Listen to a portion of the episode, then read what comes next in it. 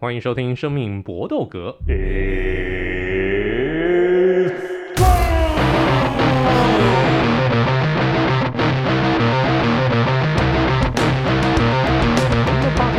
注在综合格斗跟 MMA、USC 上面，其他的东西我们希望，哎，就交给社会贤达来处理。毕竟现在局面那么乱，那么乱，大家都在讲，不是讲马桶就讲海鲜，这种事情呢，实在是蛮无聊的。所以我们专注在我们能够做好，我们就开始我们今天的主题。当然，我们在这个礼拜呢，这个周末就有 U S C 的二七九了，我们当然是要来进行不负责大预测。好，来，我们今天的好朋友，那我们首先要恭喜我们的知识王。现在要从原本的熊猫王的身份，现在要变成家具王了。恭喜家具王好了各位听众朋友，大家好，谢谢伟霆哥的恭喜。诶，要变家具王有什么样的感想？感觉也还蛮不错啊，因为上班地点离我家也没有太远哦，是哦，就内湖嘛，过过个桥骑一小段就、哦、就到了。嗯、以前毕竟也在内湖住过，对内湖也蛮熟悉的。是，诶，我我以为你要多发点，我还问别的，就是所以之后找你买。他们家的东西会比较便宜吧？我尽量要先进去之后才知道。对，尽量帮忙争取啊！你不要跟我讲说去吃吃个肉丸都要我出来接，那个就有点要求。呃，肉肉肉肉丸不至于，但那个如果我们要买那个超过上万元的家具的话，再再再问你一下有没有 discount？我要团购升降桌之类的。呃、的确，哎、欸，赞哦！哇，这个不错，这个不错。那除了 Ari 以外，那哎 Vince 刚去完那个台南回来，吃的很爽，吃的很爽，很热，很热吧？很热，然后。可是就闪过台风嘛，哦，然后妹子超辣，嗯，好不好？八加九超多。不好说，这样我们南部听众会不开心啊。是哦，但是就是说，我们尊重尊重多元文化，但是真的很多，到处都是。我可能我这次去的时候刚好不知道碰到什么庙会哦，所以所以真的超多，真的。对对对，所以就会觉得嗯，蛮蛮特别的。是哦，哇，那个是不一样的社会啊，我们不能用天龙国的角度来看。是是是，我们多元包容尊重。是是是是是，也请这个南部的朋友们多包容我们这种天龙国人一点啊。那可是我们今天呢，有一位新朋友，就是。之前也曾经跟你这个聊过天，但聊的不多了。但我们我们先介绍新朋友好了，来，这位新朋友叫做林立，来先跟大家问个好。大家好，我是林立，那我就是一个有在看格斗的一个普通人，偶尔写写文章这样拿来今天跟大家讲一些格斗的干话这样子。你写文章平常在哪里发表？我是写在运动世界上面，对。都写些大概，你能不能介绍过介绍几篇你写过的你觉得比较得意的文章好了？得意哦，我我之前就是当初刚开始写的时候，就是 McGregor 最红的时候啊，啊那时候就是有尝试一些写的方式，就发现说，哎、农场标题很重要，就是起一些非常浮夸的标题，然后断句都要是问号或惊叹号，这样就可以吸引一些流量啊。但是如果要回看性比较多的。主要可能就还是介绍说，哎，什么是 MMA 啊，UFC 这些名词，大家可能会搞混这样子。那这种的话，就是大家会比较喜欢看，也可以吸引比较多，就是原本没有在关注的人来了解一下。那你因此有拿到稿费过吗？有稿费啦，但是我不知道，可能是我写的不够好吧，就稿费也不多，就看着开心，还没有领出来过这样。好，我知道那个运动世界他们给稿费的这个机制啊，那真的没有没有办法以此为生呐啊，这个还是还是要找这个每每每天能够这个工作的事情啊。好，来开始啊，开始开始，我们今天的这个不负责大预测，来，我们首先我们就从主戏开始讲起好了。但这一次这个主戏排齐马耶夫对上 Nate Diaz，这是什么怪怪的一个主戏？所以我们待会儿也会来探讨一下为什么。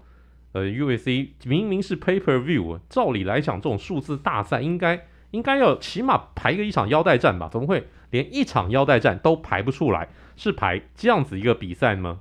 奇怪了。来，Chimaev 对上 Nate Diaz 这场比赛，来大家怎么看？Vince，你先你先说。如果是这两个人打的话，我自己其实是比较偏好 Chimaev，就是虽然说可能在他上次打完 Burns 之后，他的那个。他的程度，大家也去下修他，但是我自己还是会觉得，比起来啦，就是 Nate 一直以来就是，你就要比赛呼大马，他可能很强，但是他如果真的是在比赛上面，你说，我觉得今天如果到地面就不用打了，我自己是这么觉得，我还是觉得 Chimaev 会比较好。所以你你要我看的话，我觉得是六四吧。就是我我自己对全那 Nate Diaz 没有这么有信心这样。那 Ari 呢？你也是一样这个看好 Chimaev 吗？而且也是六四吗？嗯，我也是觉得 Chimaev 会赢，可是我会再更乐观一点，我应该会是七三或八二看好，因为我觉得小麻一来就是他对于 U UFC 这个联盟跟运动看起来已经没有这么热衷了，想必平常的训练应该也不会这么坚持。那再就是他其实近期的比赛看起来都是还是靠说一些比较像像 slap 啦，或者是呃。倒倒地，就是引诱对手下来跟他打地面那种战术，在扰乱对手节奏。那可是 Chimaev 没有在怕你跟跟你进地面啊，甚至我觉得开场应该他就会直接冲过去把他扛起来砸摔，就开始在地面玩了。那如果是这样打的话，就跟 Vince 说的一样，我也看不出来说他的优势在哪边。你柔术强归强，可是你的体能跟你的身材，还有你的其他的各方面近期的状况，什么都如果都没有在一个。水准上面的话，我我觉得这个真的组合真的就是一个过场啦，就是一个要让 Chimaev 再获得多一点知名度的过场比赛。那来新同学林玲，你怎么看？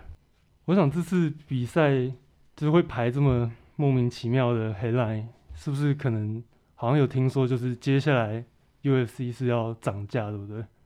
然后另外就是 Nate Diaz 好像就已经要离开了嘛，而且最近又说。他是有开设自己的那个一个什么 Fight Promotion，然后如果以比赛来讲的话，就其实我们虽然说 Nadia 他的地面技术是很强，但其实他上一次真的降服人是谁？就是 Conor。Conor 那时候是二零一六年，所以他这中间过了几年，六年也没有降服过任何一个人。对，所以而且其实我们之前也看过，像那个前阵子退休的 Rory MacDonald。有跟他打过，那 Rory McDonald 是就直接用脚力把 Diaz 直接碾在地上打，所以其实他遇到脚力还真的很强的，他骑在地板上也没有没有什么缝可以钻，而且 Chimaev 上次在跟 Burns 打完之后，就他其实那场打完之后，他也觉得说我自己表现很不好，如果说他这一场可以就好好利用他的脚力，而且他站立上力量也是看起来是很碾压的。唯一的可能就是他的体能问题了。体能问题如果可以这样撑五回合，那我觉得是一定没问题。而且甚至可能你在前面把底下开一个口，然后医生进来说他不能打啊，就结束了。的确，林立讲的对啊，因为 Nate Diaz 小麻哥是已经已经几乎肯定，就是这场比赛打完就要离开 U.S.C 了。那这跟 U.S.C 已经到了那种彻底闹翻的这个程度。只差没有在那个白大拿面前尿尿而已啊！我觉得这个奈迪亚斯因为你看他那个社群媒体，他现在已经在，甚至他 po Jake Paul，搞不好那个是希望能够跟 Jack Paul 去打一场 Money Fight 啊。那那我觉得奈迪亚斯应该这场比赛就是 UFC 利用他的最后剩余价值，把他最后一丁点可能在 UFC 残存的一个价值给挤出来。我我我原本觉得白大拿的一个如意算盘就是起码这场比赛。收掉 Nadia 收得漂亮，然后呢，下一站就直接是挑战冠军，直接去挑战乌斯曼，就没有想到乌斯曼居然居居然扑街，居然被 Leon Edwards 给打败，那就变成逼死乌斯曼下一场比那个 Leon Eros 下一场卫冕战一定是在对乌斯曼，这个没有什么话，没有没有没有什么好讲的，来，你就不信的话，你跟我赌，好，那个有谁不认同了，来，我们来对赌试试看，因为因为因为你你输的几率实在太高了。所以说，变成 c h i m a e 就算打赢这场比赛，可能也没有，可能还是要都都必须要再等。那那那 c h i m a e 能能够等下去吗？因为 Usman 既然控不出来，Leon Edwards 也控不出来，他上面还是要继续打一些可能没有意义的比赛。那这场比赛原本我相信白大拿真的就是希望能够做给 c h i m a e 让他上位去的，只是这个这个现在那个这个如意算盘完全被打乱。所以我们就看看 Chimaev 他的未来的发展，而且如如果这场比赛真的一个不小心，底这个小马赢了，那 Chimaev 扑街，哇，那那那白大拿应该就傻眼，这种事情不容许发生啊！以白大拿的一个心情来讲，所以麻烦 Chimaev 哈，无论如何一定要服从干爸爸的指令啊！这场比赛是一定要赢啊，只准赢不准输的一场比赛。来，我们下一场比赛。也是次中量级的，是李景亮要迎战从轻量级到次中量级来的叶师傅 Tony Ferguson 啊，他这个 Ferguson 说终于不用再减重了，不用这个为了轻量级的这个体重上限硬要减下去，从七十公斤的轻量级现在来到七十七公斤的次中量级，终于不用减重减得像是这个 Skinny Little Bitch 一样了哈。那来新同学，我们觉得这场比赛你的看法如何？我觉得技术上来说，呃，托尼是有机会，但是实在是太快了。他上次第一次被这样 KO，然后现在这样回来，虽然说不用减重，但是他那个恢复来说实在是太短，大概四个月而已。那如果说李景亮的话，我觉得他就是战力不错，但是他真正打赢的比较厉害的选手，就是他上一场的那个穆斯林萨利科夫跟。Santiago Ponzinibbio 两个，那也都跟他打战力啊，所以啊，但是 Tony Ferguson 的话，我们说他脚力可能比较强，柔术比较强，但其实他根本不太会 take down 人，基本上都是一个防御作用比较多，所以如果他也是站在那边跟人家互轰的话，我觉得虽然很难过，但是我觉得李景亮应该会把他 KO。相当大胆的预测啊，那我们来，我们请那个那个叶粉来来来反驳一下。没有，我觉得好叶粉叶粉驾到，我觉得叶师傅会赢。虽然说我原本下面那个文案我是写 Tony Please，我是希望他赢啊，我心里面希望他赢啊。因为虽然说刚刚林立讲到那个就是恢复时间，但是我其实个人觉得那一脚对他的身体的 damage 还好，对心理比较有，就是自尊的对对自尊的伤害比较大。毕竟他是第一次这样被收掉，而且他妈还是一脚变麦克鸡块，所以其实。我觉得对他的自信心啊，那当然我看到他今天的那个 IG 的线动，他就染那个什么金头发嘛，他看起来，对对对，他看起来也去中南部玩了这样，所以就会觉得说，哎，他看起来那个状态其实是蛮好的，而且确实是他那个线动上面那个肌肉线条是比之前看起来是还要，就是真的是扎实很多了，就没有过度减脂啊，所以我自己还是蛮看好他。在这场比赛的表现，就是而且你说不管是力气也好，但是他唯一唯一 Tony 会破开的理由就是他，我们之前一直不断讲到这个累积伤害，可能真的已经超乎我们想象。因为就像是我们某几集在提到这东西，我说如果连李景亮都收不掉，他可能就真的会就是且看且珍惜啊。我自己是这样，自己这样判断。Aaron 呢？我也是比较看好李景亮哎。那理由其实也。差不多，因为我觉得虽然 Tony 不用减重，可是毕竟两个人一般习习惯量级，他长期待在轻量级发展，我觉得两个人身上的肌肉量还是有差距。你如果以日常体重来看的话，李景亮的日常体重一定会比 Tony 再重一点点。然后再就是，我觉得 Tony 现在的反应已经实在有点迟缓了。他从以前到现在都不是一个在打比赛的时候防守意识跟防守技术好的选手。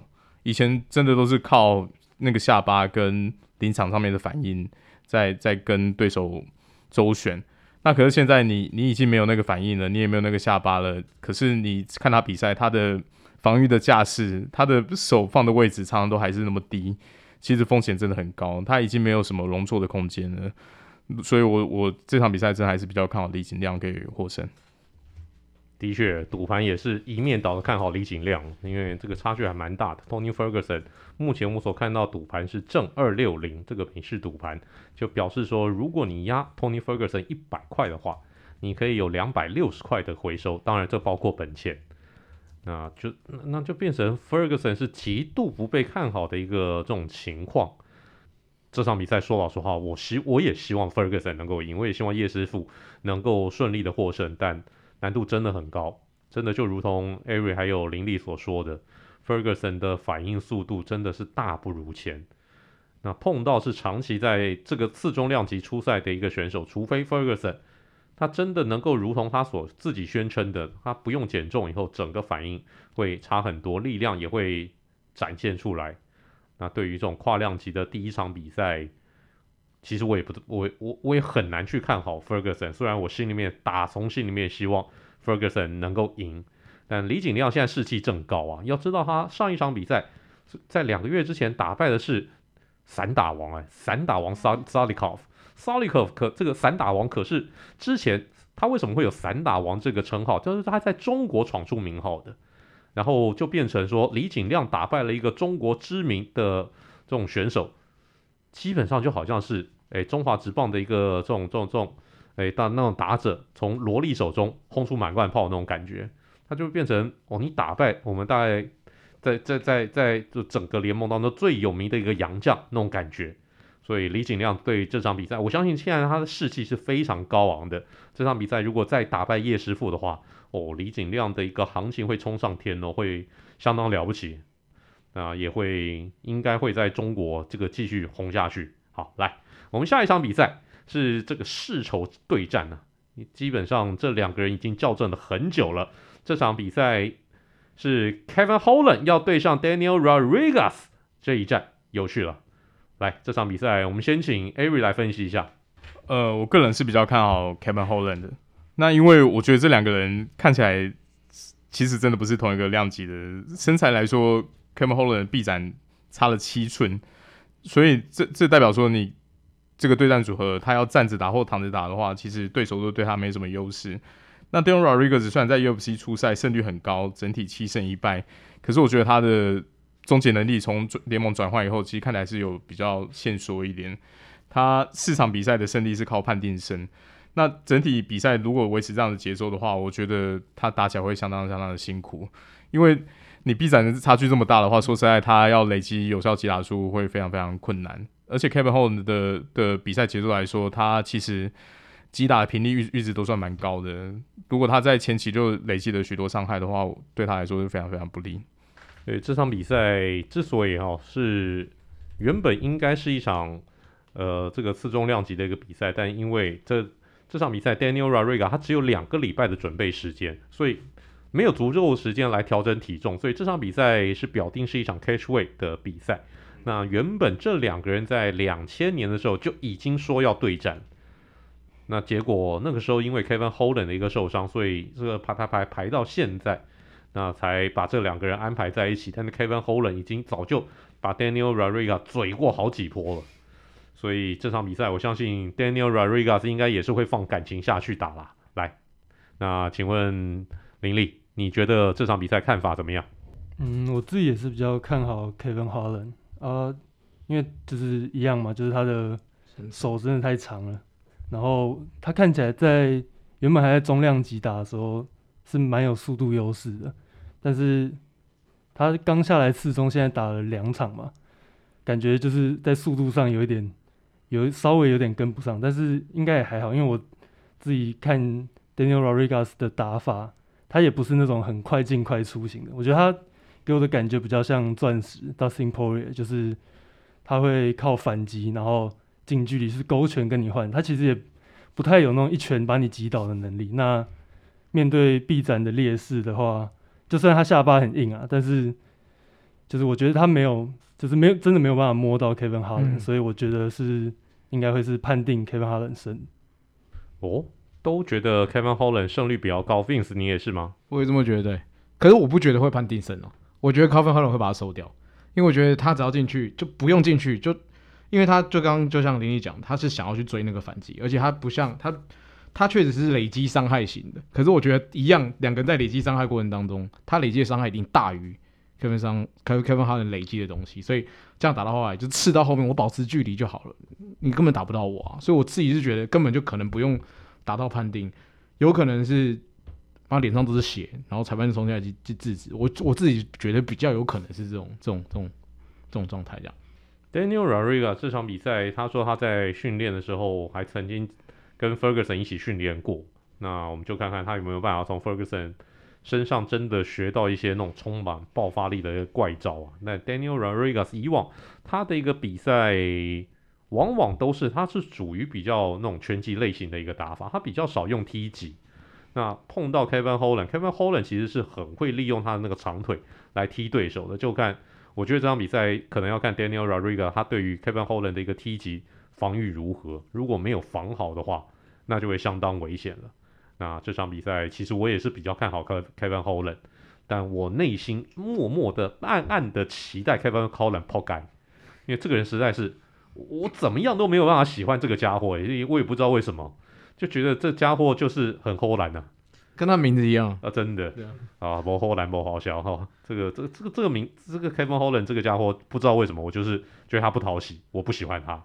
但我我虽然不不喜欢他，但我还是觉得他会赢，好不好？来，我们下一场比赛，来，女生的 Bantamweight 女生的雏量级的比赛，要由三十四岁的墨西哥选手 Irene Aldana 对上来自美国路易斯安那州的 Macy Chiasson。这位选手，来来来，这场比赛，我我我说老实话，我真的不知道这场比赛为什么会排在这个 main card 当中。嗯、但好啊，排了就排了，既然排了，我们就也一起分析一下好了。来，这场比赛，我们还是先请新同学来先看看讲讲你的，你觉得？我那时候看到预测这一场，我是想说这两个人是谁？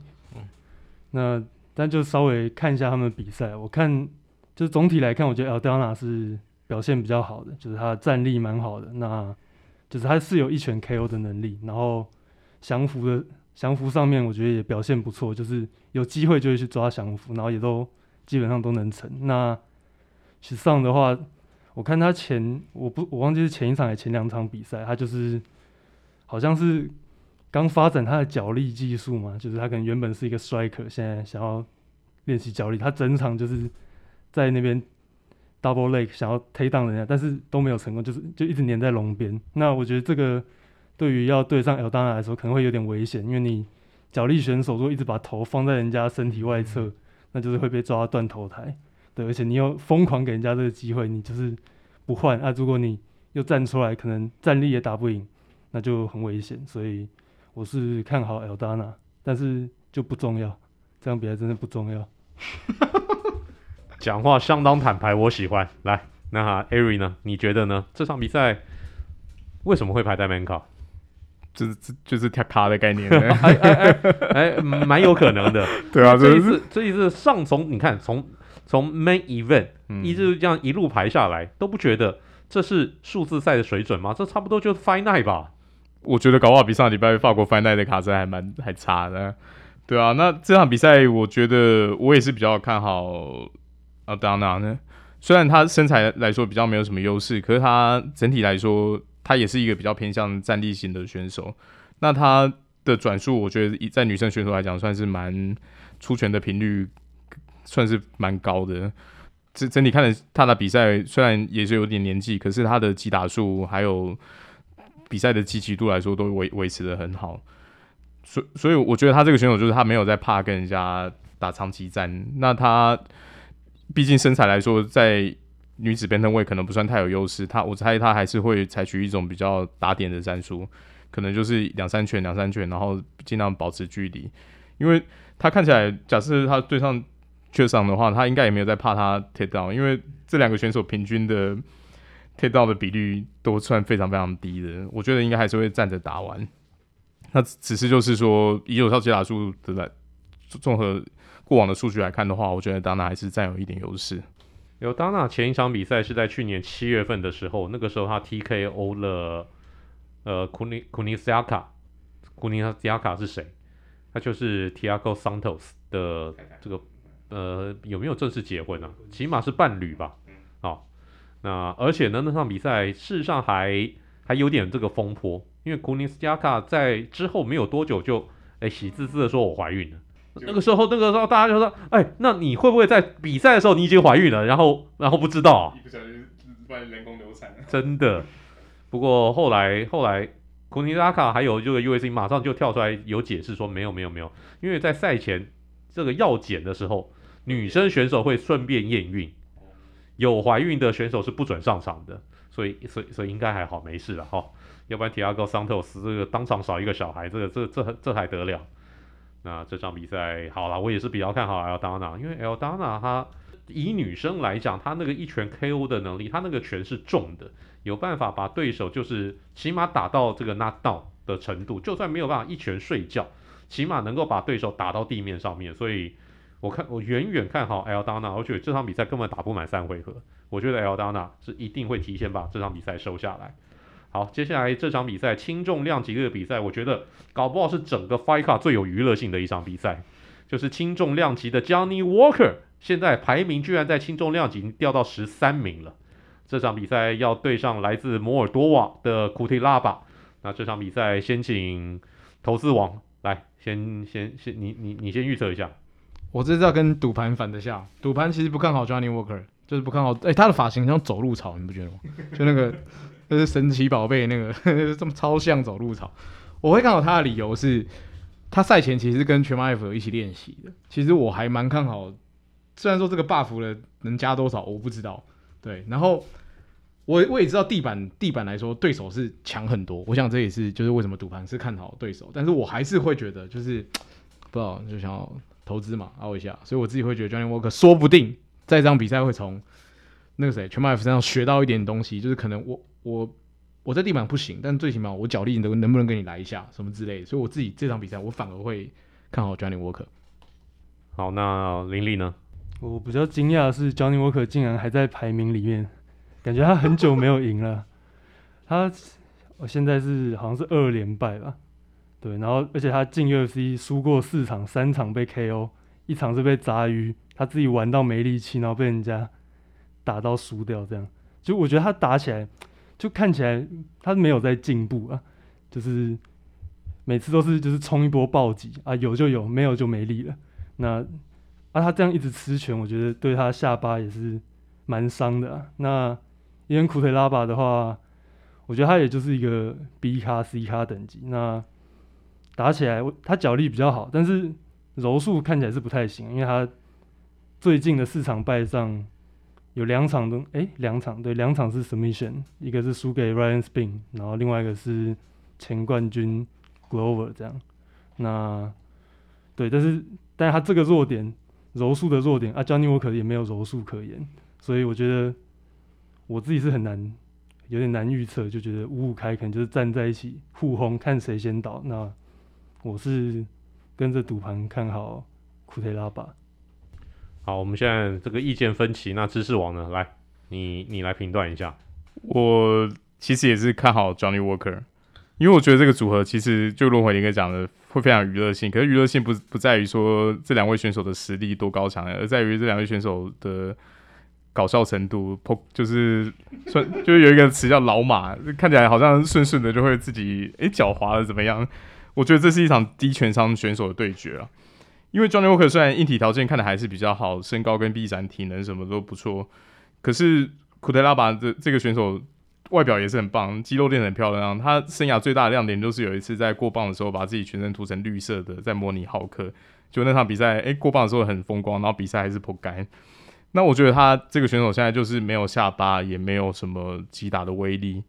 他上一场比赛被 submission 输的选手是 Ryan Spann 哎 Run Span，你什么时候会把他觉得是说是有降服能力的选手？结果他偏偏就可以在身上都还是可以用各种意想不到的方式输掉，所以我所以我觉得这场比赛就是怎么讲，就是跟一平常一般看拳的期待可以放放低一点，就真的就是以娱乐性的角度来看的话，应该还是会蛮有趣的。两个选手都是近况非常差的，所以我觉得 U.S.C 才刚好把这两个人就就好吧，就送作堆的那种感觉。两个人在最近的五场初赛，全部都只有一胜。那 Johnny Walker 是一胜四败，那包括最近二连败给 Santos 跟 Jamal Hill，然后之前呢输给 Corey Anderson 跟 Krylov。那库提拉巴最近五场比赛是一胜一和三败，那两次呢被。俄罗斯高手阿卡列夫给给给 KO，而且 KO 的是，诶、欸、非常自然，哦，这个直接睡着那种感觉。那好，这场比赛真的不知道要要怎么压，真要压的话，我会选择压 Johnny Walker，因为为什么？因为他赔率高，完全因为他赔率高啊，赌赌狗的思维，没错啊，这种是这种这种我压一百块赢的话，我有哎。欸赢的话，我有那个两百块可以拿回来。为什么？为什为什么不？我压库迪拉吧这一百块压下去，我拿回来才才不到五十块，我干什么？这样子有什么好玩的？所以我压加尼沃克。好，这个就是我们的不负责大预测。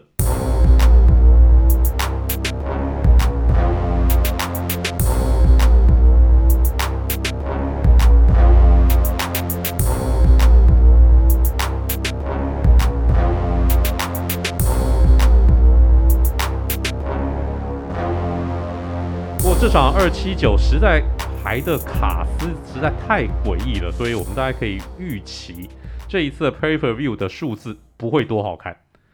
那这个在涨价之前居然是这样搞，是是，请问是哪招？那我们就来回顾一下，在 UFC 历史上面票房卖最好的 Paper View，这个我们以前曾经提过，没关系，我们谁说我们不能炒冷饭，我就要拿出来再讲一次。那这还有没有？就是 UFC 历史上面最少人看的 Pay Per View，来，我们这个先请知识王来，你你你先公布一下答案。好啊，那我查到的卖的最好的其实就是大名鼎鼎的 UFC 二二九，就是小鹰对上那个 McGregor 那一场比赛，卖了两百四十万份 Pay Per View。最差最差的，我现在查到的是上古的 UFC 三三。在零一年九月二十八号举行的主戏是 Tito Ortiz 对 Vladimir Madchenko，这个卖的分数相当相当可怜可怜啊，真的是 可以把那个梗图秀出来，七万五千分，哇，这两个数字比在一起实在是已经不是一般的懒叫比给推，是童子鸡。七万五千份等于是卖的比林香的写真集还要少，你知道是这个意思吧？然后他们在美国啊，我操！真的是真的是破街了。不过这种上古版，因为你看 UFC 才你说那那多少？UFC 三十三三十三嘛，嗯、那个时候才开始 UFC 推 Pay Per View，其实没有多久的一个时间，还在推广期。对，那段时间的这个 Pay Per View 其实卖，大概差不多就是卖个呃最可能最多就是二三十万份。嗯。那那那那那个那个推广期可能比较比较没有办法，嗯，那好来，那那个请教一下，来新同学，你你你查到的数字也是这个吧？诶、欸，我有看到有一场也是上古时期 UFC 三五的 James Power 跟那个 BJ Pin 打，是我看到的数字是三万五，就比刚刚更，更砍半，但是对啊，就上古时期觉得。跟现在比，参考性可能没那么大。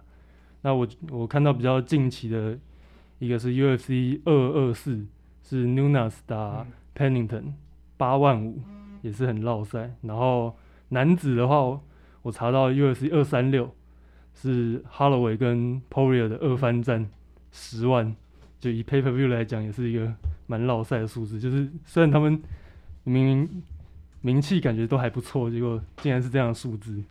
那场比赛，刚刚那个林立讲到那个 Poirier 跟哈罗维那种二番，那场我也是很意外。我也是这一次这一题题目查的时候才发现，因为这个题目一出来的时候，我就想说近代绕赛的应该是姆斯，然后男生如果男男生是票房多，应该是之前的乌斯曼。但是我没有想到，我我那时候一一直以为男生的近代近十年的啦，应该会是乌斯曼，就不是诶、欸，我操，竟然是哈罗维跟就是钻石这一场，我我我那时候知道的时候，我是真的蛮意外的。然后其他就跟二位补充一样。而且 Holloway 那场还是二零二零年的，真的很近。其那再稍微补充一下，其实以前的票房毒药选手，我觉得大家应该都会有点印象，是大力鼠。大力鼠挂头牌的几次 Pay Per View 都卖的非常非常烂，所以才会在他被 Triple C 一打下来以后，马上就跟万万做交易，选手交易。他 他之前那几次的那个 Pay Per View 记录都很惊人的低。我跟你讲，那时候如果林湘已经出道的话，大拿也会拿他来交易。我跟你讲，你说 Ringo 换选手是不是？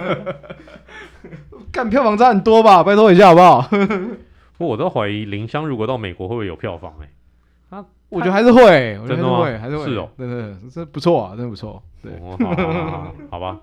对了，那个 U S C 卖的最差的一个比赛，就是从二零一零年比较近代，真的 Pay Per View。机制开始完全成熟以后，最差的三场比赛，刚刚呃已经有讲过一场了，Nunez 对 Pennington 这场比赛，八这个八万五，没错。那事实上，Nunez 他对 Spencer 那场比赛呢也是八万五，所以 U.S.C 在二零二零一零年以后，最少人看的 Pay Per View 前三名都跟母狮有关，都是母狮挂头牌的这个比赛。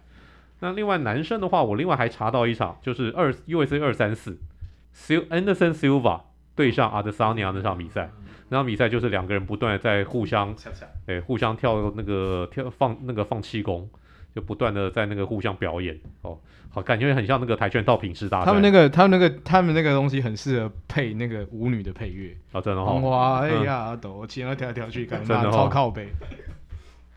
这个陪着客人摇来摇去，这两个人真的就是彼此摇来摇去。那不过那场比赛也不能怪这两个人，因为他们本来啊，干我什么事？我本来就不是，我本来不是 main event 呢、欸。本来那场比赛的 main event 应该是 Whittaker 对上呃小胖 Gosselin，但是后来因为加斯连受伤的关，那个 Whittaker 受伤的关系，变成这场比赛打不了，那就这个 Anderson Siva 跟 Adesanya 这场比赛莫名其妙变成头牌，那自然就卖得烂了，因为那个时候 Adesanya 也还没有成名。那至于卖的最好的比赛，刚刚讲到二二九，其实前五名当中有四场比赛跟 Conor 有关，所以嘴炮仍然是 UAC 的票房保证，所以难怪嘴炮要出来，大家都想摸。那到底谁能够摸得到？那就要看嘴炮自己还有白大拿先生的这个意思了。这个就是我们今天的 UAC 小常识。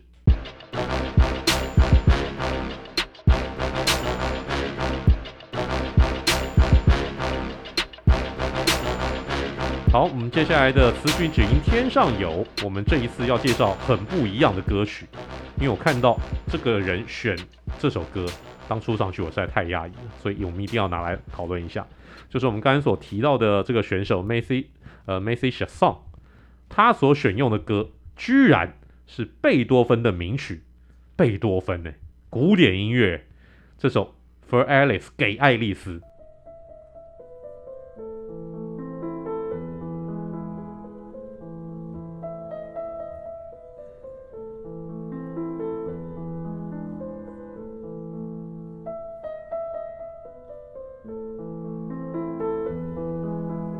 这首歌我相信所有人都听过，没有听过的话，你活在这个世界上吗？你你是地球人吗？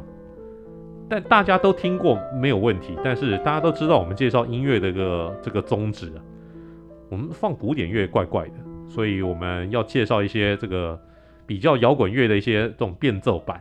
来，那我们当然知识王，你有查到什么样的一个摇滚乐的变奏版吗？嗯。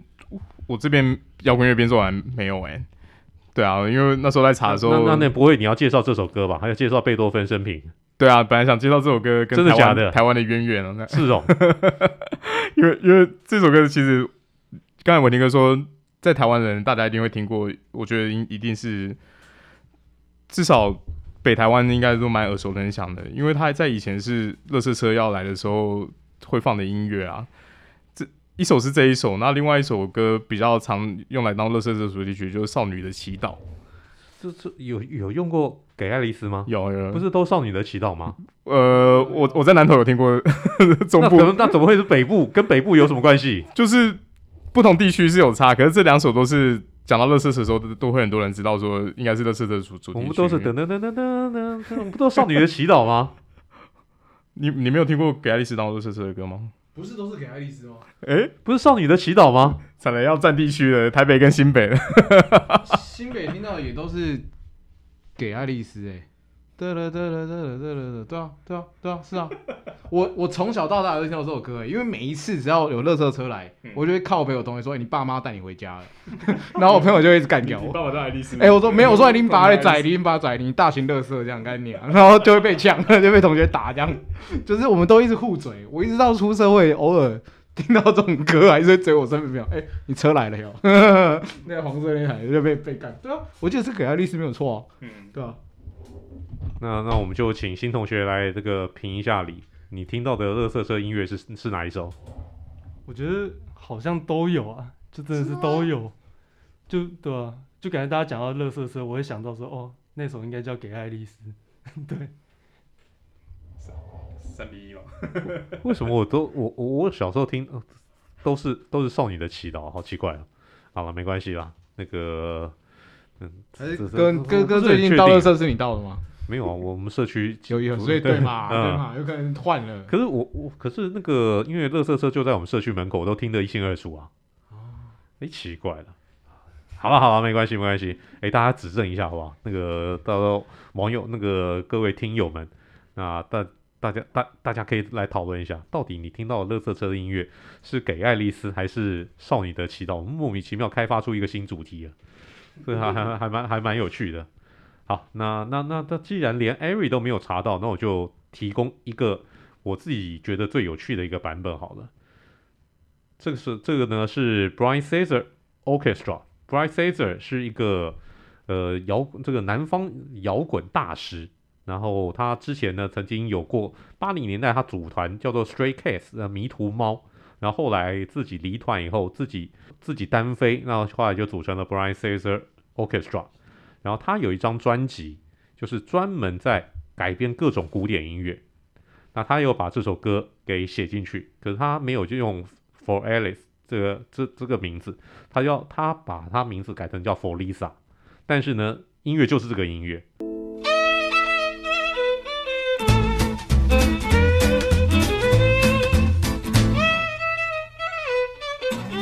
那这张专辑还蛮有趣的，大家如果有兴趣的话，想听听看一个搞南方摇滚的人怎么样来恶搞这些古典音乐，这是一个蛮好的一个尝试。Brian Setzer S E T Z E R Orchestra 就是 Brian Setzer 交响乐团，这个就是我们今天的这个词曲只应天上有，是一首蛮有趣的歌。然后后来其实我查到，在历史上面这种流行音乐、这个摇滚音乐改编 For Alice。其实我查到一长串的一个名单，其实是是是是蛮有趣的。所以其实很多摇滚乐手是很喜欢改编这种古典音乐或者是爵士音乐的一些名曲，把它们改编成这种摇滚版或者是金属版。那大家如果想要听听看这种摇滚乐怎么样来恶搞这种古典音乐的话，其实有蛮多的一个选择，鼓励大家能够尽量来听听看。这个就是我们今天的。生命搏斗格的内容，希望大家能够喜欢。好，到了说再见的时候，记得啊，这个礼拜虽然说卡斯很糟，但还是找个地方看拳。毕竟看拳也是我们少数的一个乐趣嘛。小会听我们节目，一定都喜欢看拳，就不要不要错过。还是礼拜天早上起来来看个拳吧。啊，来到说再见的时候了。知识王 Eric，祝大家中秋佳节愉快，See you next time。对后中秋节愉快。来，那 Vince。大家拜拜。来，新同学林立，拜拜。哎呦，怎么你这么简洁？就就拜拜，就希望有机会再见。我听这个林立这一次来到我们节这个节目第一次，稍微听起来好像有点紧张，没关系，不用不用，没关系没关系，哈，那个下一次就下一次就放松了，然后就松这个没关系，嗓音松开来，来尽量讲，好吧？那我们就下一集的节目再见喽，Good fight and good night。